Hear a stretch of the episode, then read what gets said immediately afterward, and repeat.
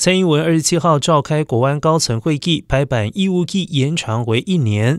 而根据规划，未来台湾义务役男薪资将从目前月薪六千五百一十元提高到实领两万三百二十元。两千零五年出生的役男必须依新的规定服役。